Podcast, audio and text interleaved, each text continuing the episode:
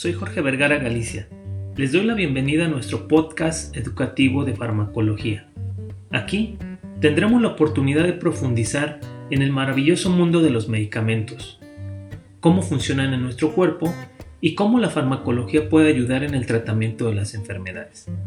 Todo ello en un formato accesible y entretenido. Si eres estudiante de medicina, profesional de la salud o simplemente estás interesado en aprender más sobre este fascinante tema, este podcast es para ti. Vamos a empezar.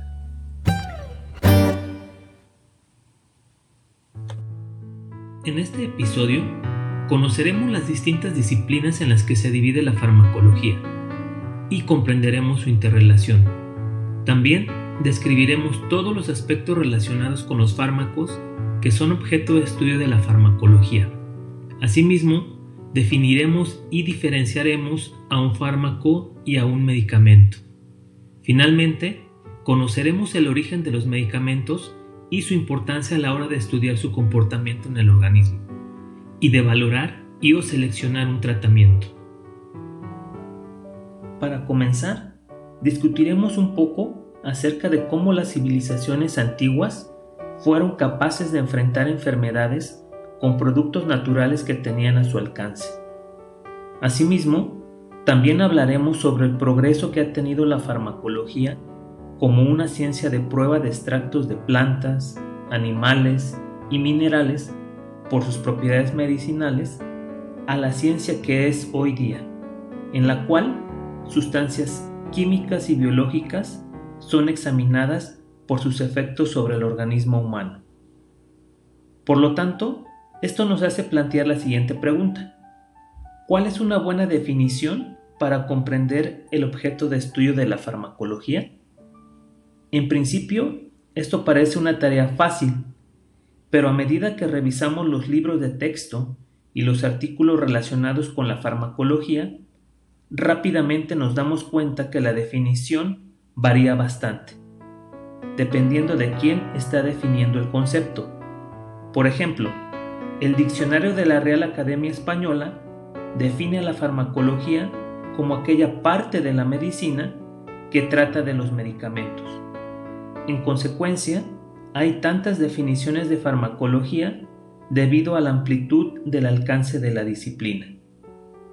Para propósitos de este curso, definiremos el campo de acción de la farmacología en términos tan simples pero tan inclusivos como aquella ciencia que estudia la historia, el origen, las propiedades físicas y químicas, la presentación, los efectos bioquímicos y fisiológicos, los mecanismos de acción, la absorción, la distribución, la biotransformación, la excreción, así como el uso terapéutico de las sustancias químicas que interactúan con las unidades biológicas.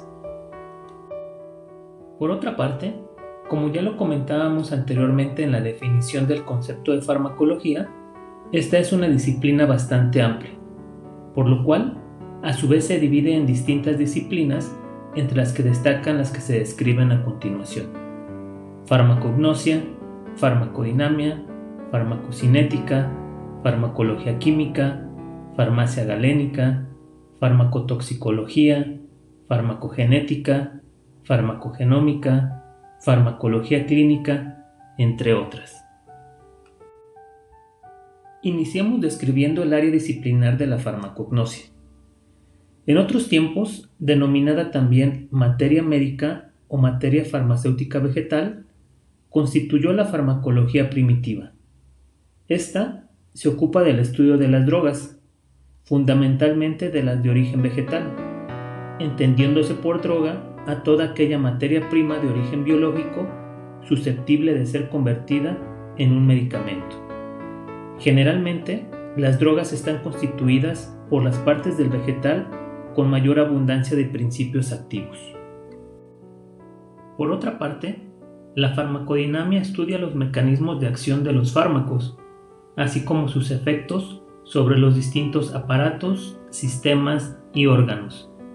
Comprende también la denominada farmacología experimental, es decir, los métodos de estudio de laboratorio que se realizan en células, tejidos, órganos o en especies animales completas para determinar y comparar las actividades de los fármacos. Toca el turno de describir a la farmacocinética, la cual estudia las modificaciones que sufren los fármacos y medicamentos desde su ingreso en el organismo, así como su distribución por el mismo. Es importante mencionar que un fármaco que no llega a la célula diana no podrá evidentemente ejercer su actividad y efecto farmacológico.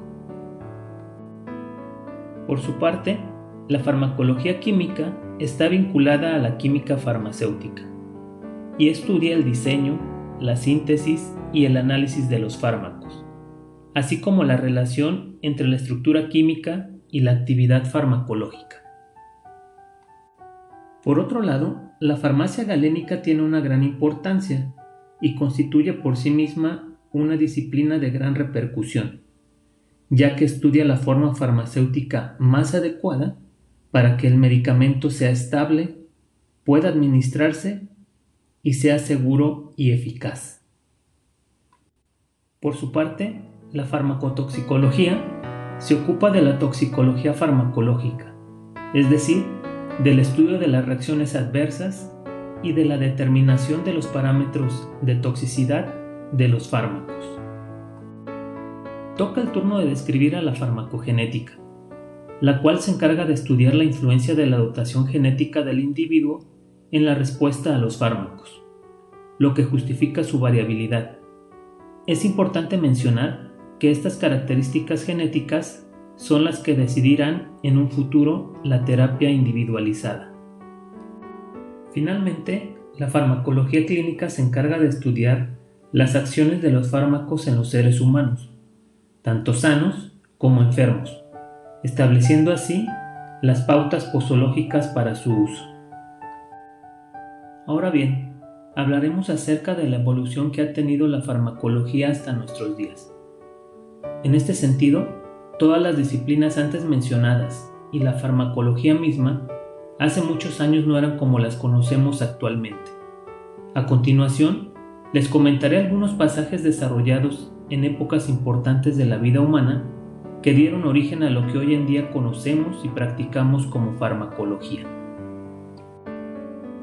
Iniciaremos con la época primitiva. En este sentido, la farmacología es una ciencia antigua y relativamente nueva ya que desde el comienzo de la humanidad ha habido una necesidad de búsqueda constante de formas de aliviar las enfermedades. Para los antiguos, esto significaba realizar observaciones minuciosas y experimentación con productos naturales como plantas, animales y minerales. Por ejemplo, sustancias como frutas, hojas, cortezas, raíces, tierra y partes de animales se frotaban sobre el cuerpo, se hervían en agua caliente y se bebían, olían o consumían en el estado físico en el que se recolectaban. Los efectos de estas preparaciones en el ser humano fueron notados y discutidos, y así evolucionó el conocimiento tradicional, haciendo que se desarrollara lentamente una base de conocimientos sobre qué utilizar para tratar una enfermedad determinada. A medida que las diferentes tribus se fusionaron, lo más probable es que se produjera un intercambio de información y se desarrolló un compendio cada vez mayor de remedios útiles, no tan útiles e incluso terriblemente peligrosos. Por otra parte, en la época grecorromana, probablemente el mayor médico reconocido por los griegos antiguos fue Hipócrates es probable que gran parte de los escritos atribuidos a este personaje provengan de un grupo de profesionales de la salud de los que Hipócrates era el miembro más destacado. Durante este tiempo se introdujo la racionalidad en el proceso de curación, ya que comenzaron a comprender la importancia de descripciones cuidadosas de enfermedades, síntomas y ubicaciones geográficas. A pesar de la importancia de este grupo en el campo de la medicina, realmente tenían poco conocimiento sobre los fármacos, ya que más bien Hipócrates y sus seguidores confiaron mucho más en el poder curativo de la naturaleza. La evolución de las prácticas curativas se trasladó al Imperio romano cuando los médicos griegos llegaron a Roma como esclavos. Es aquí donde el interés por los medicamentos creció rápidamente. En este sentido, Celsus escribió ocho libros sobre enfermedades que contenían importantes referencias al uso de fármacos para el tratamiento de enfermedades. Al igual que en Grecia, los profesionales de la salud en Roma consideraron necesario mantener registros excelentes y realizar observaciones cuidadosas. Uno de los registros más importantes de la época lo realizó Dioscórides, un cirujano romano que viajó con los ejércitos de la época y que recopiló toda la información que pudo sobre los fármacos. Este compendio titulado Materia Médica incluía ilustraciones, formas de cómo localizar la planta, cómo y cuándo utilizarlas. Sin embargo, también con el aumento del conocimiento de las propiedades medicinales, surgió el temor al envenenamiento accidental o intencional. Por su parte, durante la Edad Media de Europa fue una época de feudalismo, autoritarismo y aparición de múltiples líderes religiosos dogmáticos. Durante este periodo, el pensamiento intelectual y el descubrimiento se vieron terriblemente obstaculizados por la complejidad intelectual de la época. La era romana de paz y seguridad desaparecieron y fueron reemplazadas por epidemias, miserias, pobreza e ignorancia. Todas las enseñanzas giraron en torno a la salvación a través de la Iglesia, por lo que el profesional de la salud prácticamente desapareció y el uso del conocimiento de los fármacos de igual forma. No obstante, los monjes de la época mantuvieron jardines de hierbas medicinales para asegurar al menos una fuente de suministro de fármacos vegetales. En relación a ello, al final de esta época se produjo un renacimiento de la codificación de plantas medicinales, que permitió el desarrollo de nuevos enfoques para el tratamiento de enfermedades, como por ejemplo el uso de algas marinas con alto contenido de yodo para tratar el bocio, la limpieza de una herida con destilados de alcohol, entre otros. Por otro lado, el periodo barroco puede considerarse un momento innovador con respecto al experimentalismo. En este sentido, un factor motivador en el descubrimiento de fármacos en esta época fue la introducción de nuevas plantas de lugares lejanos, ya que esto fue en el momento en que la exploración geográfica extendida se llevó a cabo. En relación a ello, los españoles trajeron una variedad de muestras de plantas de América del Sur, y los portugueses descubrieron una ruta comercial hacia el lejano oriente y trajeron muchas plantas medicinales. La introducción de estas nuevas e importantes fuentes de fármacos en la medicina europea fue lenta, porque cada país guardó cuidadosamente sus hallazgos. Sin embargo, se conocía ampliamente que la corteza de ipecacuana y de la quina eran medicinales, ya que se demostró que la primera tenía propiedades eméticas significativas y relativamente seguras, por lo cual se convirtió en un tratamiento importante para la diarrea y la disentería de la época, mientras que la corteza de quina fue importante en el tratamiento de la fiebre, ya que parecía que se podía tratar cualquier tipo de fiebre independientemente de su origen. No obstante, es importante mencionar que el trabajo realizado durante esta época se vio gravemente obstaculizado por la falta de técnicas de caracterización y aislamiento químico. A pesar de ello, fue durante este tiempo cuando se desarrollaron las bases para tales enfoques, haciendo que se iniciara la explosión de la investigación científica y el nacimiento de la farmacología moderna que se produjo en el siglo siguiente. Finalmente, describiremos la Edad Moderna, en donde los fundamentos de la química analítica se introdujeron a finales del siglo XVIII y se aplicaron rápidamente a la farmacología. Un ejemplo de ello fue la extracción ácida del opio que permitió aislar un compuesto soluble que inducía el sueño en los perros y las personas, al cual se le llamó morfina en honor al dios del sueño. En un periodo de tiempo relativamente corto, se aisló una variedad de productos químicos de fuentes vegetales y se comenzó a realizar pruebas de productos químicos aislados en lugar de un extracto obtenido de una planta.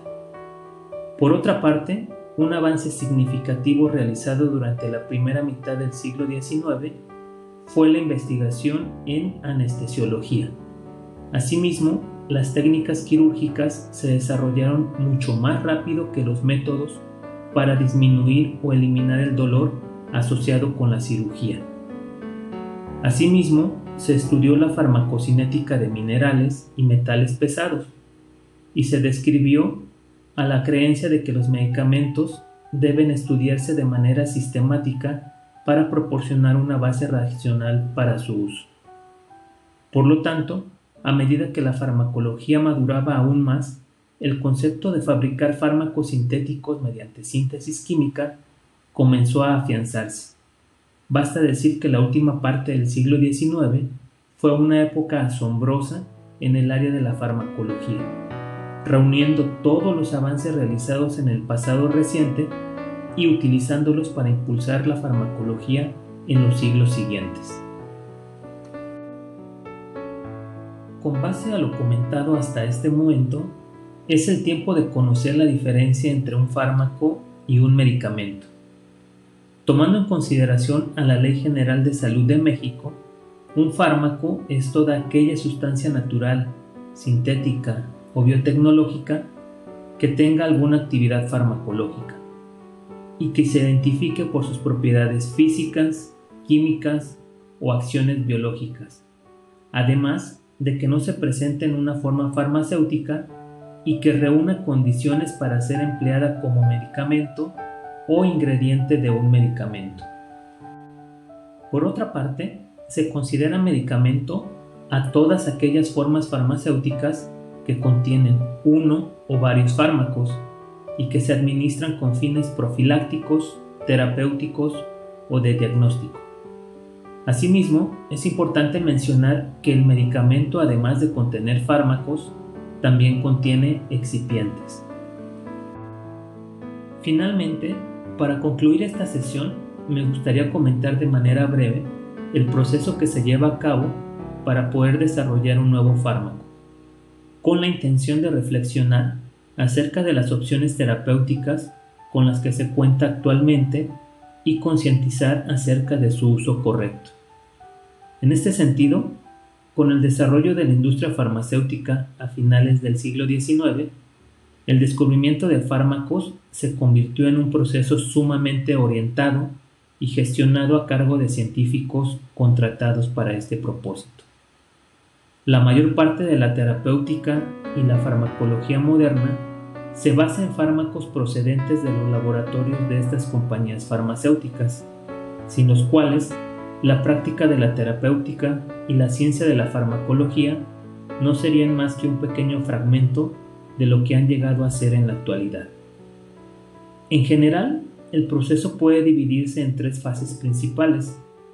La primera es el descubrimiento del fármaco o fase en la que se eligen las moléculas candidatas en función de sus propiedades farmacológicas.